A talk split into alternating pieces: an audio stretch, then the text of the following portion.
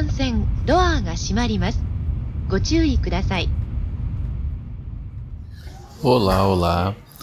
Hoje eu fui procurar um Cocodesk, que é um desses estúdios pequenininhos para fazer videoconferência, trabalhar, fazer trabalho remoto, que está espalhado, uh, que estão espalhados pela cidade de Tóquio. E depois de um tempão andando, eu consegui encontrar um que tinha instruções só em japonês e eu não consegui entrar. E aí eu acabei vindo para um café que não é o Starbucks, mas é um café que se chama New York Café, onde as pessoas efetivamente trabalham e falam. Vocês estão ouvindo o barulho ambiente, espero que vocês estejam me ouvindo também. Bom, eu uh, acabei de vir de uma conversa muitíssimo interessante com um oftalmologista empreendedor chamado Aisuki, e eu já coloquei ele no Instagram e no Threads também, uh, que teve uma carreira ou uma trajetória relativamente similar ao que muitos jovens que estão no Brasil gostariam de ter e que procuram também para falar sobre isso. Ele no começo me disse que ele escolheu oftalmologia por ser uma especialidade onde tinha um mentor que eu também já mencionei, que chama Kazuo Tsubota, aqui no Japão, que tinha uma cabeça que tem uma cabeça muito aberta, mas que tinha um foco em fazer com que os jovens tivessem também uma carreira profissional de sucesso e forem muito e, e fossem que eles fossem muito importantes e muito uh, muito talentosos e extraíssem o máximo talento possível na carreira e ele é oftalmologista. A segunda opção que o Aisuki tinha era psiquiatria. E aí, segundo ele, o psiquiatra, que também é um mentor com uma cabeça muitíssimo aberta, deixou as portas um pouco abertas demais.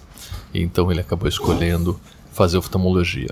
E aí eu pergunto para ele o empreendedorismo, porque a conversa que eu tive hoje com ele foi dentro da clínica dele, que é em Yokohama, perto de Tóquio, mas não em Tóquio, e é uma clínica herdada do avô, que nos anos 50 fazia clínica geral, medicina interna. E aí ele me conta que, além de ter a influência do avô, o pai dele tinha um quê de empreendedor. No caso, o quê de empreendedor foi ser vice-presidente da IBM por vários anos e uh, depois ter uma empresa própria com alguns amigos da própria IBM. Isso, é claro, molda muito as pessoas e aqui eu queria trazer um pouco da reflexão de gente que inspira a gente. Bom, minha conversa na clínica girou em torno de equipamentos que ele fabrica e que estão direcionados a populações menos favorecidas. Especificamente, ele está agora produzindo um equipamento que consegue detectar catarata através de um telefone celular. Existem vários desses equipamentos. O que é único a partir do equipamento dele é que ele filma o exame, que é um exame feito sem dilatação, por não especialistas, e a partir do filme ele consegue aplicar conceitos de inteligência artificial e ter um diagnóstico relativamente preciso de catarata. Catarata, como vocês sabem, é uma doença bastante prevalente. Isso é um copo que caiu. E que a gente tem dificuldade de diagnosticar exatamente porque precisa de um aparelho que faça um corte de luz dentro do olho das pessoas. E hoje em dia esse aparelho é montado numa mesa complexa, tem toda uma parte ótica bastante complicada, um alinhamento, uma fonte de energia e não tem transmissão direta. O telefone celular tem tudo isso e ele conseguiu montar uma lente especial com uma ótica especial em cima desse celular e está adquirindo imagens, inclusive no Brasil, com parceria com o pessoal de Botucatu e o pessoal de São Paulo também. Nós vamos participar um pouco desses projetos todos.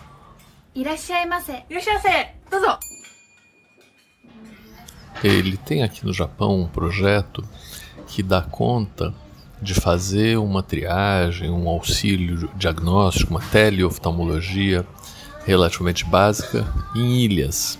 O Japão, como vocês sabem, é uma ilha e está cercado de minúsculas ilhazinhas.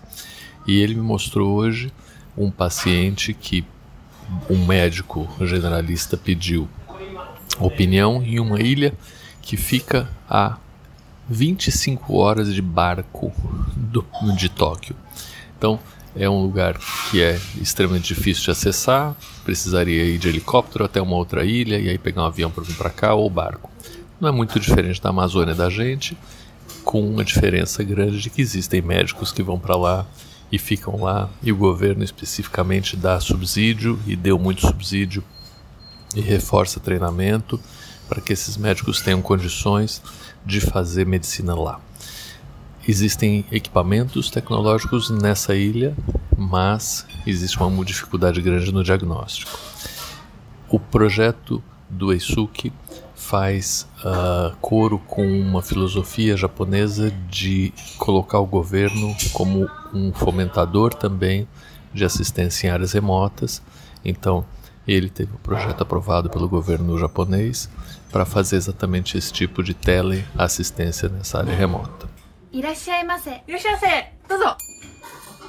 O empreendedorismo aqui é uma prática que não é extremamente difundida, mas ela tem algumas peculiaridades que vale a pena a gente citar. Primeira é uma oferta pública de ações, que a gente também chama de IPO ou IPO, Initial Public Offer, que aqui é feita em como se fosse duas bolsas de valores. Uma delas para as empresas consolidadas, enormes, então Sony, uh, Nissan e vai. E a outra para empresas nascentes. Então, algumas empresas aqui que conseguem investimento ou que têm um interesse estratégico comercial grande vão para essa oferta inicial. Essa oferta inicial serve para que, primeiro, o mercado olhe para as empresas e eventualmente coloque preço, coloque valor nessa empresa.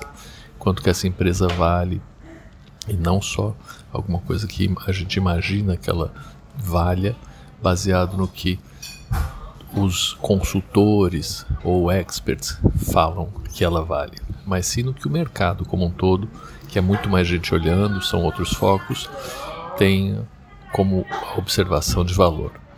E o segundo uh, uh, parte interessante disso, obviamente, é que você pode comprar partes dessa empresa, comprar ações dessa empresa e com isso a empresa se capitaliza e você passa a ter uma empresa muito mais profissionalizada. Então esse modelo é um modelo bem interessante que se aproxima um pouco dos nossos fundos de investimento, mas os nossos fundos de investimento são completamente privados e nós não temos nada público em relação a isso. É muito difícil ter uma validação pública das nossas startups tecnológicas. Nós tentamos em alguns programas aí de uh, formatação de startup, de validação de startup, ter exatamente esse pessoal que investe validando as ideias. Existe na FAPESP um programa que se chama PIPE Invest, aonde investidores colocam o financiamento que é correspondido na mesma na mesma quantidade pela FAPESP. Isso diminui muito o risco da própria FAPESP estar tá financiando algo que não interessa ao mercado, porque se o investidor que está no mercado financia, é maior a chance do produto ter um real interesse. Então é uma filosofia mais ou menos parecida aqui, que diminui muito o risco, dilui bastante o investimento, aumenta a quantidade de investimento e aí a gente consegue com isso fazer uma aceleração maior das ideias ao mercado. いらっしゃいませ。いらっしゃいませ。どうぞ。A gente conversou um pouco sobre faixas de investimento. Isso é um outro tópico interessante para quem está pensando em empreender ou fica uh, em volta dessa filosofia. E aí é o seguinte: quando você apresenta uma ideia que tá uma, tem uma certa maturidade e que requer uma certa quantidade de investimento para passar de fase, para ficar mais madura, Quanto mais madura a ideia tiver, mais fácil é, é conseguir o um investimento. Parece óbvio que eu estou falando, mas não é muito. Pense comigo. Eu tenho uma ideia numa fase inicial, ela precisa de pouco dinheiro para ir para frente, ninguém tem esse dinheiro para investir. Por isso a gente em geral conta com amigos, familiares, friends and foes, né? É o que se fala. É um seed money, é um dinheirinho semente e isso agências, por exemplo, como o FAPESP, como a, a National Science Foundation dos Estados Unidos, fornecem. Esse é um lugar onde a gente tem muita dificuldade de começar a recolher investimentos. Conforme a empresa cresce, a gente tem uma segunda fase que é um pouco mais de dinheiro. E aí vou arredondar. A primeira fase é algo na casa dos 100 mil reais, segunda fase é na casa de um milhão de reais. Essa segunda fase também é muito difícil. Os fundos de investimento não investem um milhão de reais. Por que, que eles não investem um milhão de reais? Porque dá trabalho para eles destacar uma pessoa para cuidar de um investimento que, entre aspas, é pequeno no sentido de rentabilidade, tem um risco muito grande no sentido de, no sentido de maturidade, e eles têm muito dinheiro em carteira, que é dinheiro de investidores que colocam na mão deles para ter um rendimento maior do que tem um rendimento no mercado financeiro, por exemplo. Quando a gente chega na casa dos 10 a 100 milhões de reais, isso começa a interessar para os fundos de investimento. E aí passa a ser uma conta que fecha, porque quando você tem um projeto que está maduro o suficiente para re, requerer 10 milhões de reais, você consegue dizendo que você vai gastar, aí os investidores começam a ver seriedade, ver maturidade e colocam dinheiro nesse investimento. Então a gente tem algumas fases e algumas diferenças de onde buscar, o que buscar e quanto buscar de investimento para as uh, startups, e aí para as empresas que estão relativamente consolidadas.